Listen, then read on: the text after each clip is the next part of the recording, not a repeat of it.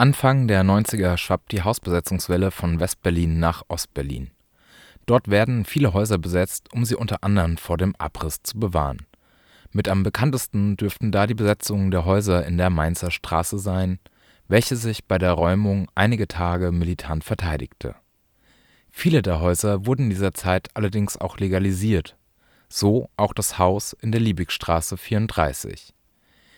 Im Jahre 1999 entscheidet sich das Wohnprojekt fortan ohne Männer zu leben, um so einen Schutzraum vor patriarchaler Gewalt zu bieten. Erst als Frauen und Lesbenhaus, im Laufe der Jahre dann ein Haus, was sich auch gegenüber Trans und anderen Genderidentitäten öffnet, aber weiterhin ohne Männer. Ein Projekt, in dem über 30 Jahre kollektives Leben ausprobiert wurde, wo Geschlechter und Identitäten verschoben wurden, wo antipatriarchische Strukturen entwickelt wurden, ein Ort, an dem die NutzerInnen Machtstrukturen und Privilegien reflektieren und sich gegenseitig empowern konnten. Neben dem Wohnprojekt gab es die L34-Bar und den Infoladen daneben, alle ebenfalls kollektiv organisiert. 2008 scheiterte dann der Versuch, sich selber, also das Haus, zu kaufen, und es wurde ein 10-Jahres-Pachtvertrag vereinbart mit dem Investor Padovic. Padovic ist in Berlin dafür bekannt, dass er Hausprojekte aufkauft und zerstört. Auch kaufte er viele sanierungsbedürftige Häuser, um auf Fördermittel der Stadt Berlin zuzugreifen. Dabei scheut er und seine Firmen nicht vor teilweise ekelhaften Methoden zurück, um diese Immobilien zu entmieten. 2018 endete dieser Pachtvertrag und die Liebig 34 hatte wieder den Status eines besetzten Hauses gut vernetzt im Viertel Friedrichshain und darüber hinaus. Ein Beispiel, dass Queerfeminismus widerspenstig ist und sein muss. Ein Ort für viele, die dort Zuflucht gefunden haben, vor der Diskriminierung, die Mensch erfährt, die sich nicht in ein binäres System pressen lassen wollen. Ein Ort, in dem Menschen Kraft, Energie und Inspiration tanken konnten. Ein Ort des widerständigen, anarchistischen Feminismus. Die Liebig ist unser Zuhause, unser Rückzugsort, da wo wir Kraft tanken, um kämpferisch in den nächsten Tag starten zu können. Das Haus ist auch ein widerständiger Ort, an dem sich nicht nur die GentrifiziererInnen im Kiez aufreiben, sondern auch Macker, die denken, Leute auf dem Dorfplatz scheiße anzumachen. Die Liebig ist ein Ort der Solidarität, wo Menschen über die Jahre immer wieder ein Bett gefunden haben, wo sie sich von dem Stress draußen in der Welt erholen konnten wo Leute finanziell unterstützt wurden, die Scheiße erfahren haben und wo man sich unter die Arme greift, wenn es mal finanziell knapp wird. Im September dann kommt der Räumungsbescheid. Bis zum 9. Oktober, 7 Uhr morgens, sollen die Menschen das Haus verlassen haben. Und das während der Corona-Pandemie, wo der Staat seinen Bürgern empfiehlt, zu Hause zu bleiben. Der rot-rot-grüne Senat sieht sich machtlos, etwas dagegen zu unternehmen und schaut tatenlos zu, wie ca. 40 Personen auf die Straße gesetzt werden. Bye bye Sozialdemokratie, bye bye sozialistische Idee, bye bye ökonomische und soziale Nachhaltigkeit. Und so kommt es dann am Morgen des 9. Oktober, dass das anarcha-queerfeministische Haus Liebig 34 geräumt wird. Und das mit einem immensen Polizeiaufgebot. Polizeieinheiten aus dem ganzen Bundesgebiet werden nach Berlin gekarrt, um die Räumung durchsetzen zu können. Denn das weiß die Polizei auch. Die Liebig 34 wird nicht ohne Widerstand das Haus aufgeben und kann sich dabei auf viel Support aus allen Ecken der BRD, Europa, ja teils weltweit verlassen. So wurde zum Räumungstag zu dezentralen Aktionen aufgerufen und für eine wütende Demonstration nach der Räumung mobilisiert die Polizei richtete eine rote Zone weiträumig um das Haus ein, besetzte am Tag vorher die umliegenden Dächer, um auf weniger Widerstand bei der Räumung zu stoßen. Doch bereits in den frühen Morgenstunden, ab 3 Uhr nachts, versammelten sich um die rote Zone mehrere hundert Menschen, um gegen diese Räumung zu protestieren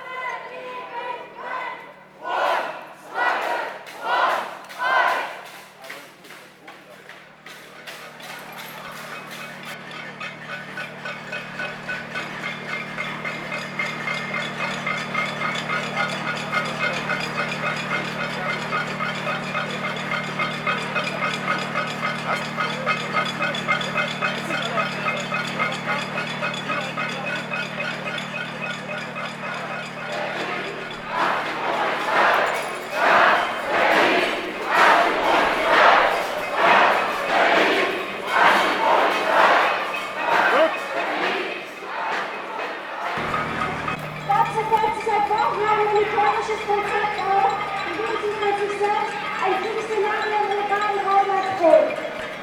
Rote Zonen, SEK-Einsätze, Helikopter, Bauernlagerung von Bohnen, mediale Propaganda, Demonstrationsverbote sind die Mittel, die dieser Staat gegen seine Feinde einsetzt. Wir erklären heute wie sonst unser Krieg, dass wir in Feindschaft mit diesem Staat stehen, in Feindschaft mit der Stadt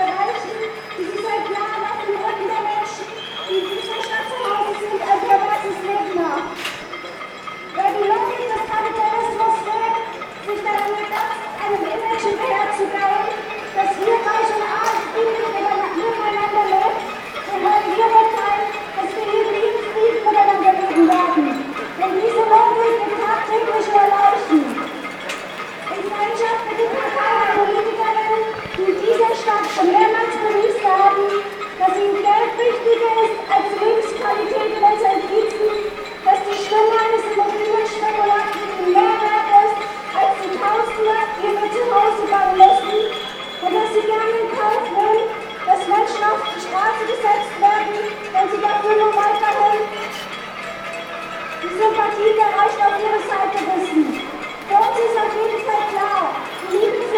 34 ist hier zu Hause.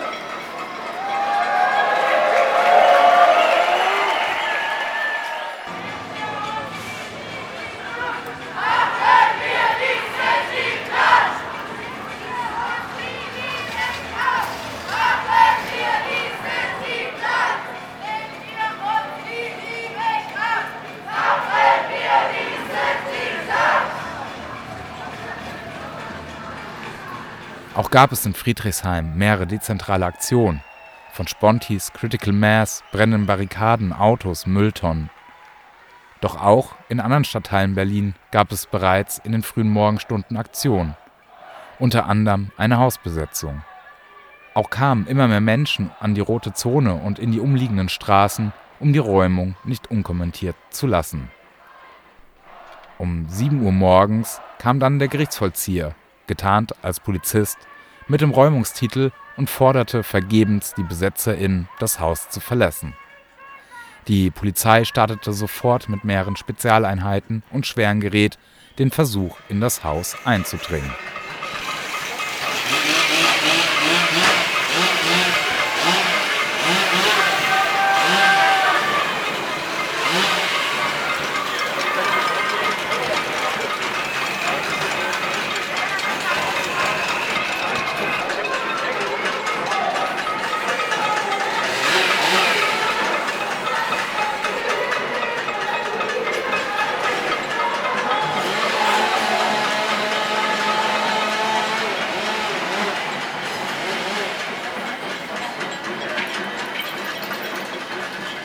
Am Ende musste die Polizei sich durch einen Irrgarten aus Barrikaden im Haus den Weg bahnen, um 57 BesetzerInnen aus dem Haus zu begleiten.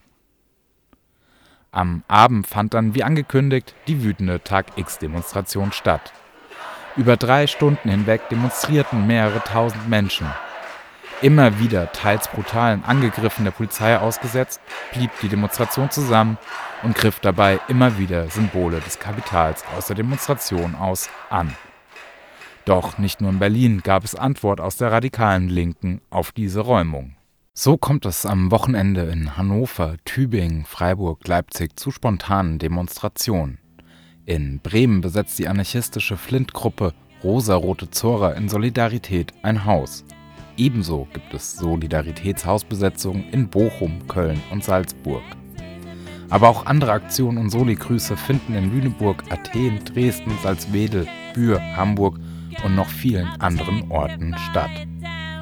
Auch wenn das Haus jetzt geräumt ist, ist die Idee, die das Haus belebt hat, noch lange nicht verschwunden.